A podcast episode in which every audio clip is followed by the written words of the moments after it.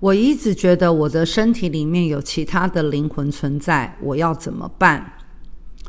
首先，你要先理解，是你的，你感受到的是你的元灵，还是其他的外灵？如果是你的元灵，那么恭喜你，你正在觉知的路上。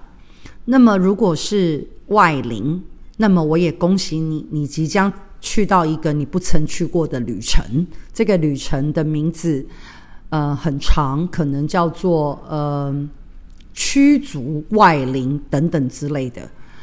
所以你要怎么办？